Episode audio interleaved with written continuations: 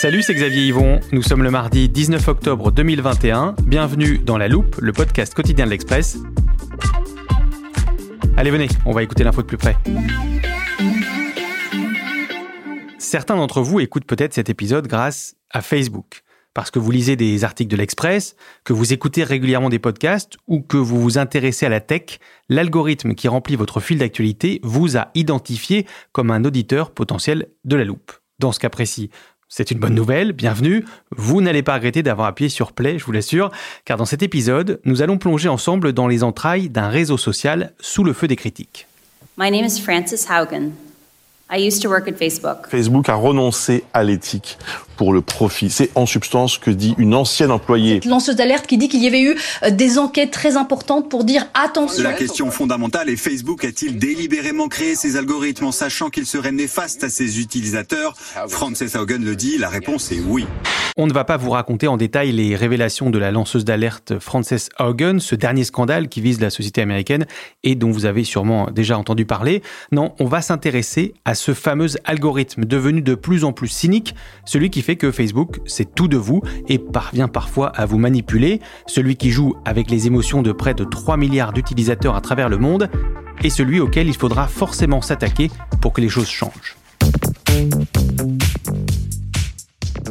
J'accueille en studio Frédéric Fillou, chroniqueur spécialiste des technologies à l'Express. Salut Frédéric. Salut. Est-ce que tu as un compte Facebook? Alors oui, j'ai un compte Facebook, mais pour être très honnête, euh, je ne l'utilise quasiment jamais car euh, je déteste cette interface et les rares fois où je m'y plonge, je trouve que c'est une perte de temps absolument gigantesque.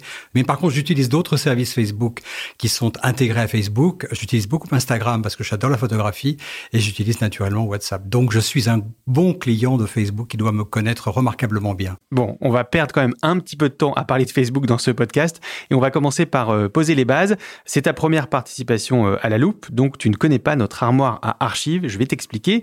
C'est là où l'on glisse les explications et les définitions des experts de la rédaction euh, qui peuvent nous servir dans de futurs podcasts.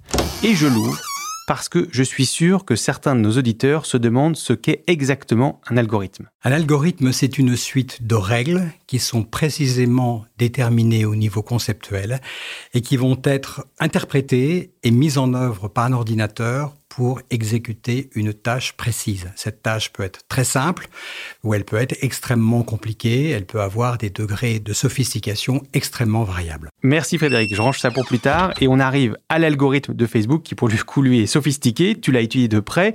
Son rôle c'est de nous connaître par cœur pour mieux savoir ce qui nous plaît et il est redoutablement efficace. Il est extrêmement efficace. C'est probablement l'une des machines euh, algorithmiques précisément qui est la plus efficace qui ait jamais été euh, inventée. L'algorithme de Facebook, c'est pour euh, dire les choses de façon très simple, ce qui permet de faire le tri dans le, ce qu'on appelle le newsfeed, c'est-à-dire le fil d'infos en bon français, qui apparaît sur Facebook à chaque fois qu'on s'y connecte. Il faut savoir qu'en moyenne, et la moyenne ne veut rien dire, on a 338 amis sur Facebook à l'échelle euh, mondiale. Quand je dis que ça veut rien dire, c'est-à-dire qu'il y a beaucoup de gens qui ont très très peu d'amis, qui s'en servent occasionnellement, et euh, il y en a beaucoup qui ont vraiment littéralement des, des centaines d'amis. Mais à raison de 34 minutes par jour et par personne passées sur Facebook, ça fait un nombre d'interactions absolument gigantesque. Tout ce monceau d'interactions fait que si on laissait faire, chacun d'entre nous est potentiellement exposé à plusieurs milliers d'interactions, de sollicitations par jour. Or, dans le newsfeed et dans le temps qui est imparti à la lecture normale, les fameuses 34 minutes, il y a à peu près la place pour 200 informations qu'une personne normale euh, peut, peut lire. Donc, l'algorithme de Facebook va faire un tri pour savoir entre ce qui est potentiellement intéressant pour la personne et ce qui va l'intéresser réellement. Et ça, ça se fait grâce à un profilage ultra précis de chaque utilisateur et ça se fait à l'échelle de 2 milliards 800 millions de personnes. Tu parles de profilage, est-ce que tu peux expliquer? Imaginons, Xavier, que tu es euh, marathonien. Mmh. Ce que je te souhaite. Euh, c'est pas le cas, tu, on imagine. Tu en as le physique, donc c'est très bien. Donc tu vas être assez susceptible de regarder par exemple des vidéos d'entraînement sur le marathon, mmh. etc. Mais si ta sœur, ta cousine, etc., vient d'avoir un, enfant, etc., qu'elle t'envoie une vidéo, Facebook va savoir que la probabilité que tu vas regarder euh, une vidéo sur le marathon va être de 35%, et qu'en revanche, tout ce qui vient de ta sœur ou de ta cousine, euh, la probabilité que tu regardes le contenu qu'elle t'envoie est de 97%. Et donc, Entre les deux, l'algorithme va faire remonter la vidéo que tu seras le plus susceptible de regarder. Donc, on est dans une machine qui nous connaît de façon incroyablement euh, granulaire. Il a été établi par un, un chercheur de Stanford que l'algorithme de Facebook, au travers simplement des likes, ces likes, il en faut simplement 10 pour que l'algorithme vous connaisse mieux que vos collègues de travail. Il en faut simplement 100 à 150 pour que l'algorithme connaisse mieux qu'un membre de la famille. Et il en faut simplement 250 à 500 pour que l'algorithme connaisse mieux que le conjoint. Tout ça paraît euh, assez vertigineux. On va essayer de comprendre comment cet algorithme arrive à faire ça. Alors d'abord, il a la particularité de devoir concilier l'instantanéité du réseau social avec un nombre de données euh, immense. L'algorithme de Facebook doit traiter donc instantanément en temps réel euh, 4 millions de likes, 500 000 commentaires toutes les minutes, ce qui fait au cours d'une journée, ça fait 7 milliards de variables qui sont à gérer par période de 24 heures. Donc c'est une machine absolument monstrueuse. C'est vraiment une prouesse technique, il euh, faut quand même le, le noter. Parce que chacun de ces likes ou de ces commentaires suscite une analyse de l'algorithme. On va recourir par exemple au traitement avec du langage naturel pour comprendre ce qui est posté. Tout ça va être classé, indexé, euh, noté. On va mettre des scores selon littéralement des milliers de critères pour chaque individu, de façon à en déterminer euh, la pertinence et l'intérêt. Donc c'est grâce à tout ce que tu décris que Facebook nous connaît par cœur, Frédéric. Est-ce que les logiciels qui font fonctionner cet algorithme ont une existence concrète quelque part? En fait, ils sont matérialisés dans ce qu'on appelle des data centers. Les data centers, c'est des immenses euh, centres, euh, comme on appelait autrefois centres serveurs. En l'occurrence, ceux de Facebook, ils ont pour simplement donner une idée, ils ont une superficie de 10 terrains de football. Mmh. Euh, il y en a une vingtaine dans le monde. Matériellement, sur un plan strictement pratique, un data center, c'est des centaines de milliers de serveurs.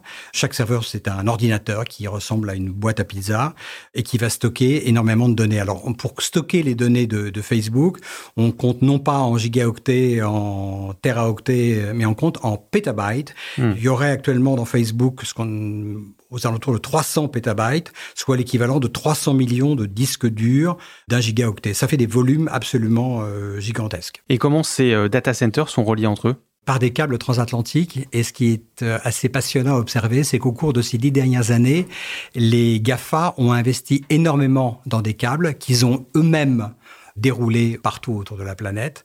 Et euh, beaucoup d'experts disent que dans moins de dix ans, les GAFA contrôleront 80% des câbles transatlantiques mondiaux par lesquels transite l'Internet. Donc ça aussi, c'est quelque chose d'extrêmement important, cette dimension infrastructure des euh, boîtes de pizza qui nous connaissent euh, mieux que nos proches. On commence à appréhender l'ampleur de la machine qui est devenue cet algorithme. Euh, ces chiffres vous donnent peut-être le tournis, mais vous n'êtes pas au bout de vos surprises. On se retrouve dans pile 30 secondes, le temps d'un conseil de notre partenaire. Êtes-vous bien installé pour écouter la loupe? Vous pourriez le faire à bord du nouveau SUV 100% électrique de Skoda, l'Enyaq iV. L'Enyaq iV possède une autonomie parfaite pour les déplacements professionnels. Dans sa plus grande version de batterie, cela représente une autonomie allant jusqu'à 534 km en cycle WLTP. Et je vous parle même pas de sa charge puissante pouvant recharger 80% de batterie en moins de 40 minutes sur bande rapide. Bref, vous pourriez écouter plein de podcasts sans interruption. Pour plus d'infos, rendez-vous sur skoda.fr. People enjoy engaging with things that elicit an emotional reaction.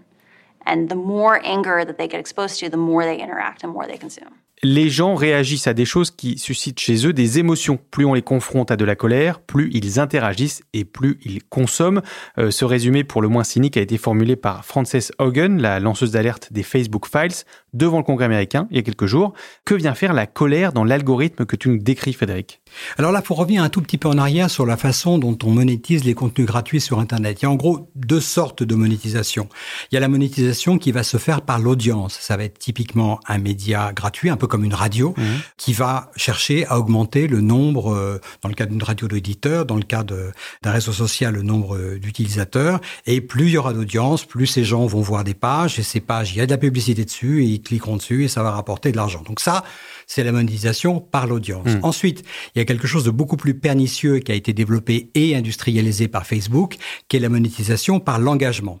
L'engagement, c'est l'audience, c'est-à-dire le nombre brut de personnes qui vont euh, observer un service, multiplié par le nombre d'interactions, c'est-à-dire leur capacité à participer, je dirais, à la conversation est multiplié par la vitesse de circulation. On a une espèce de système exponentiel qui va générer beaucoup plus de pages vues, donc beaucoup plus de publicité que dans un système classique à base d'audience. Et c'est là le secret de Facebook. C'est le secret de Facebook et c'est là où on en revient à la colère parce que c'est une forme d'engagement.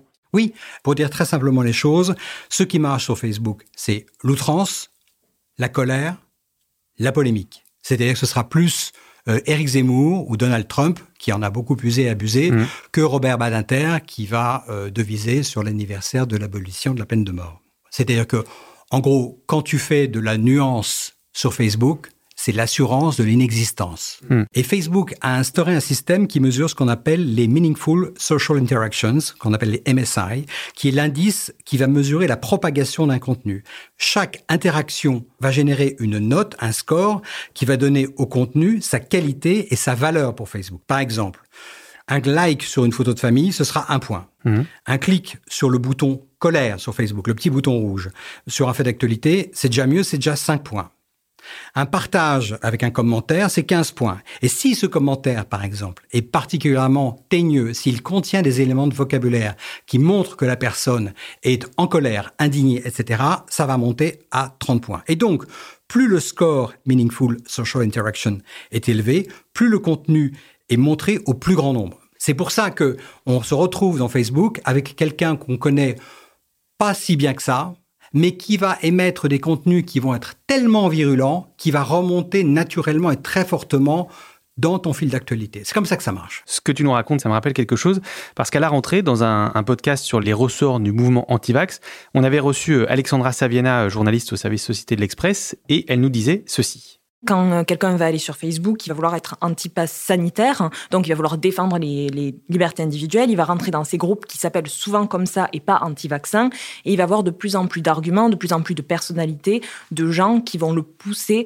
vers le fait d'être anti-vaccin et d'adhérer à un nouveau référentiel qui n'est pas scientifique, mais qui va lui sembler de plus en plus logique, parce qu'il va voir sans arrêt les mêmes arguments présentés de manière différente et de manière de plus en plus séduisante. Ça, c'est un bon exemple de la place toujours plus grande que prennent euh, les sujets polémiques sur Facebook, Frédéric. C'est un très bon exemple de la place qui est donnée aux sujets polémiques, mais ça a un effet sociétal absolument gigantesque parce que les, les interactions sur les anti-vax approchent aujourd'hui le milliard sur Facebook. C'est-à-dire que Facebook a eu une influence extraordinairement néfaste au niveau planétaire sur euh, les politiques de vaccination. C'est-à-dire que ça a été un facteur de ralentissement gigantesque des politiques de vaccination dans le monde entier, à commencer par, les États-Unis. C'est tout le côté extrêmement pernicieux et extrêmement toxique pour la société qui est, qui est évoqué avec cet exemple-là. Hmm. Et on a aussi vu le rôle de Facebook dans l'assaut du Capitole américain en, en, janvier dernier.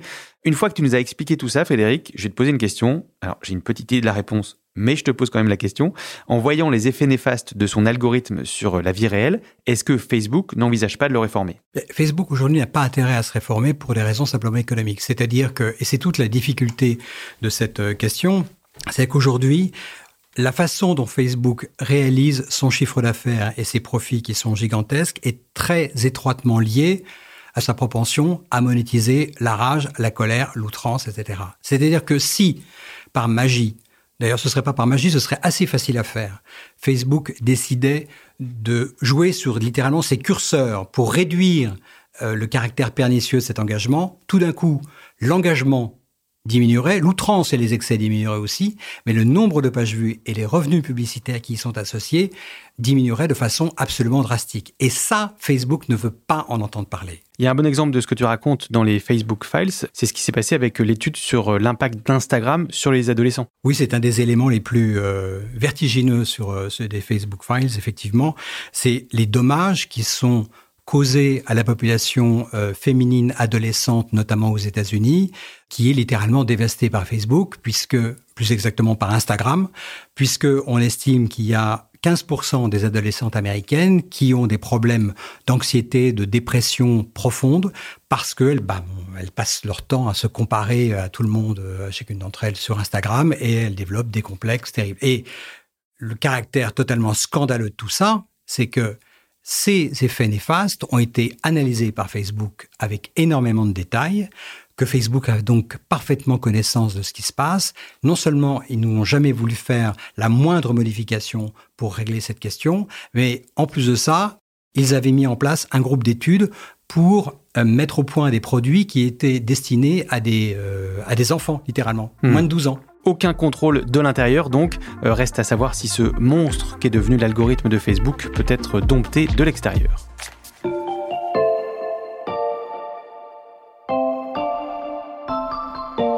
Après, la question, c'est jusqu'où on va dans la régulation. Et moi, je pense qu'on devrait avoir pour ces plateformes systémiques une véritable, en fait, nationalisation des algorithmes, dans le sens où on devrait avoir une régulation extrêmement stricte des algorithmes par la puissance publique, qui en fait reprend en main euh, ce qu'on a le droit de mettre ou pas dans les algorithmes. La proposition est formulée par l'économiste Thomas Piketty au micro de France Inter.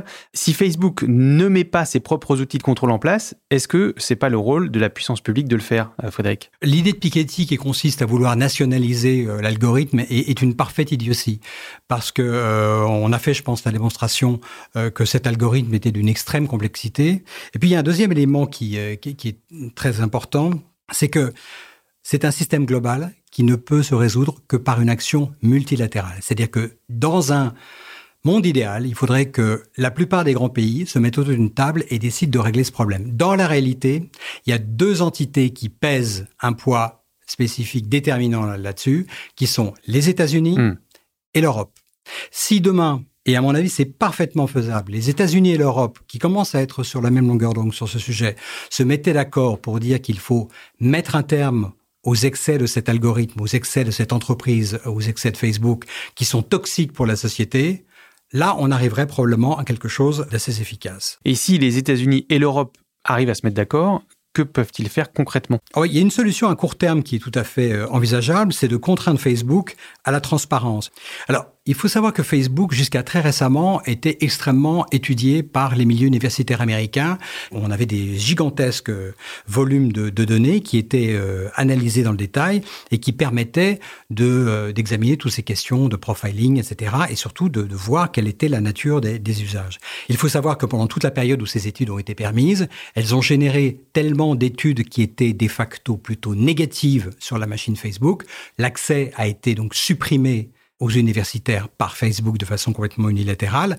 Et c'était un des rares contre-pouvoirs, ou en tout cas une des rares observations impartiales qui permettait à tout le monde de voir, de réaliser de façon objective et relativement indiscutable les excès de Facebook. Donc la première des choses, ce serait de, de rétablir l'accès aux universités, aux centres de recherche, etc. Et d'ailleurs, ils sont assez actifs euh, à Stanford, encore une fois. Il y a un professeur de droit qui s'appelle Nate Persily. Euh, il a proposé un texte de loi qui s'appelle le Platform Transparency and Accountability Act, qui explique que Facebook doit devenir une machine beaucoup plus transparente. Ce que dit Nate Persily, c'est que il y a évidemment le monopole commercial des GAFA, mais là, en l'occurrence, ils ont surtout un monopole absolu sur la collecte des données, donc sur la capacité à comprendre la société et à en anticiper les évolutions. Ça, c'est une solution à court terme, mais à plus long terme. À plus long terme, il faudrait parvenir à cerner de façon très précise ce qu'est l'engagement, avec beaucoup plus de précision que ce que j'ai fait tout à l'heure, et en quoi c'est quelque chose qui doit être supprimé. Et donc, ça reviendrait à brider le moteur en quelque sorte. C'est-à-dire comment on pourrait brider ce moteur? Il y a plusieurs leviers, il y en a littéralement des dizaines. J'en citais simplement deux qui sont les plus, les plus connus et les plus faciles à comprendre. Le premier, ce serait de réduire la taille des groupes où on peut poster des messages. Actuellement, je crois que c'est 2300, ce qui est absolument colossal. Et le deuxième, ce serait de limiter la vélocité des échanges, c'est-à-dire le débit de commentaires. Aujourd'hui, le débit de commentaires euh, sur Facebook est plafonné à 300 commentaires par jour, ce qui est colossal. Quand tu multiplies ça par le nombre de personnes auxquelles on peut envoyer des messages dans un groupe, on arrive à quelque chose d'exponentiel. En modifiant simplement ces deux curseurs-là, Mm. le moteur serait déjà considérablement ralenti. Celui qui a inventé ce moteur, en tout cas qui a fondé euh, Facebook, c'est Mark Zuckerberg. Et il y a de plus en plus de voix qui s'élèvent pour dire que il est une partie du problème, qu'il doit s'en aller. Frédéric, est-ce qu'un assainissement des pratiques de Facebook, ça peut aussi passer par un changement de dirigeant? Mark Zuckerberg et Sheryl Sandberg, qui est la directrice des opérations de Facebook, ne sont pas partie du problème. Ils sont le problème. Hmm. C'est-à-dire que le poisson pourrit par la tête. Ils ont mis en place un système qui est conçu pour rétribuer et pour valoriser, y compris au niveau individuel par le biais des bonus, des salaires extravagants, etc., tout ce dont on vient de parler. Donc la solution passe évidemment par leur départ, par leur remplacement. Ces gens-là ont eu un nombre de warnings, ont eu un nombre d'avertissements, ont des monceaux de données externes, internes, qui montrent le caractère pernicieux de l'entreprise, ils n'en ont jamais rien fait. Donc la seule solution euh, est qu'ils partent. Le seul problème qu'il y a, c'est que euh, les faire partir est extrêmement compliqué. Pour ce qui est de Sheryl Sandberg, qui est donc la numéro 2, faire partir une femme dans la tech américaine, en ce moment, euh, ça se fait pas. Surtout hmm. si la tête, Mark Zuckerberg, lui reste. Or, Mark Zuckerberg, il s'est arrangé depuis des années pour être littéralement invirable. Il a 14% des actions de Facebook, ce qui fait de lui un multimilliardaire, mais par le biais d'un système d'actions préférentielles, il contrôle 60% des droits de vote à son conseil d'administration. C'est-à-dire que techniquement, on ne peut pas le mettre dehors. Et ça, c'est un des énormes problèmes euh, de Facebook. La pression monte sur euh, les dirigeants de Facebook. On a vu la une de Time Magazine avec euh, le visage de Mark Zuckerberg et cette petite icône qui demandait à effacer Facebook. Pas de changement de direction, mais au moins une prise de conscience politique, on l'a bien compris. Et on va se quitter avec ces derniers mots de Frances Haugen devant le Congrès américain. I came forward at great personal risk because I believe we still have time to act. But we must act now. I'm asking you, our elected representatives, to act. Thank you. J'ai pris de grands risques pour ma personne en m'exprimant parce que je pense que nous avons encore le temps d'agir, mais il faut agir maintenant et je vous demande à vous, nos représentants, de le faire. Euh, merci beaucoup Frédéric Fillon. Merci. Frédéric Fillou, le chroniqueur tech de l'Express. Vous pouvez retrouver euh, toutes ces chroniques sur le site de l'Express. Vous pouvez même y arriver via Facebook. Ça, c'est aussi un contenu engageant, mais pour le coup bénéfique. Et merci à vous euh, d'avoir écouté euh, La Loupe. Si vous avez découvert ce podcast grâce à un algorithme et que vous êtes resté jusque-là, n'hésitez pas à vous abonner sur votre plateforme préférée pour ne rater aucun épisode.